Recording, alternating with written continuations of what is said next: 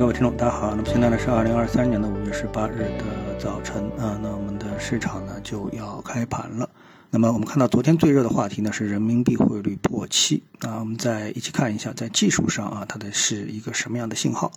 那么我们先看大的结构啊，我们看到呢我们的行情软件上面整个人民币啊从二零一六年开始呢，呃它的一个结构呢是一个大的盘整的结构啊，是一个盘整结构。啊，最低六点二三，最高是七点三七啊，这个波动幅度啊，可以说控制的非常好，非常的有限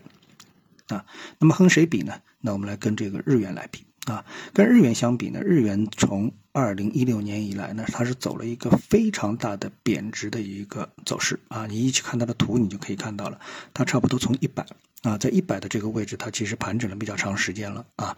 呃，从一百到一百一十六，其实这个幅度已经是呃和人民币的一个啊。总的一个幅度差不多了，但是呢，呃，到了二零二一年的时候呢，它一把从一百啊跑到了一百五十一，那么这个幅度呢，使得整个的一个日元呢，它走出来的是一个趋势性的贬值的啊，非常明确的趋势性的一个快速贬值的一个走势。啊，所以呢，呃，如果站在担心人民币贬值的角度啊，因为大家现在你看一看到这个破七啊，大家就担心哎，人民币是不是？啊，这个不行了，那那么为这个破七而担心，那我觉得呢，这是完全没有必要的一个事情啊。那么我们再把这个时间缩短，在过去的不到一年的时间当中，从技术来看呢，人民币汇率呢，它其实也是非常有规律的啊。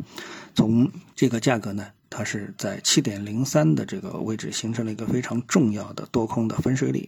啊。那无论是向上贬值破位的确认，还是遇阻的回落啊，我们就看到这个走势就是七点零三这个位置。那么其实呢，就人民币的历史走势来看呢，都不属于特别让人担心的一个事情啊。因为从大的结构来看呢，它没有形成趋势性的贬值信号，当然了，也没有一个趋势性的升值信号啊。那么在二零。二三年，如果说啊，人民币能够在这个位置继续保持一个盘整的态势啊，也就是说安全度过二零二三年，那么美元呢，它就一定会进入到减息周期啊。那么这时候去考虑人民币和美元之间的一个息差的一个问题的话呢，那人民币呢就将再次面临升值的压力。当然，这个情况跟日元是相同的，日元也会面临升值的压力。所以呢，如果说我们仅仅是考虑啊这个。息差的问题啊，我们不去考虑我们这个所担心的说，哎，中国经济怎么样啊，等等等啊，一些其他的一些因素，我们仅仅是从利息的角度来说的话，那利率的角度来说的话，那人民币呢，呃，在未来几个月之后，有可能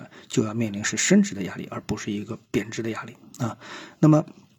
我们最后再来看一下这个指数啊，上证指数。那么从昨天上证指数的表现来看呢，我们第一时间呢肯定是想到啊，中证一千指数它的表现如何？为什么？因为我们看到非权重小盘股指数是上涨的，涨了百分之零点七八，而权重股指数呢只是跌了百分之零点二二，两者呢是出现了非常大的一个分歧。所以呢，我们就有必要来看小盘股的表现啊，比如说中证一千，比如说是这个同花顺全 A 指数啊。那么去看中证一千指数的话呢，我们就发现它的重要的六七。七五九的这个多空分水岭之后所展开的向下的这个移动啊，我们不说趋势吧，因为这个比较小的一个趋势啊，向下移动的动作并没有结束。那尽管在昨天是取得了百分之零点五九的一个涨幅，但是这个向下移动的一个趋势并没有一个改变的一个信号啊。那么六七五九位置的压力可以说是非常严重的，如果不能有效的向上突破。啊，因为现在的指数是六五五四啊，离六九五七五六七五九还有两百点的位置啊。如果不能有效突破，那么整体市场上想从颓势中解放出来，难度还是非常高的啊。好，谢谢各位收听，我们下次节目时间再见。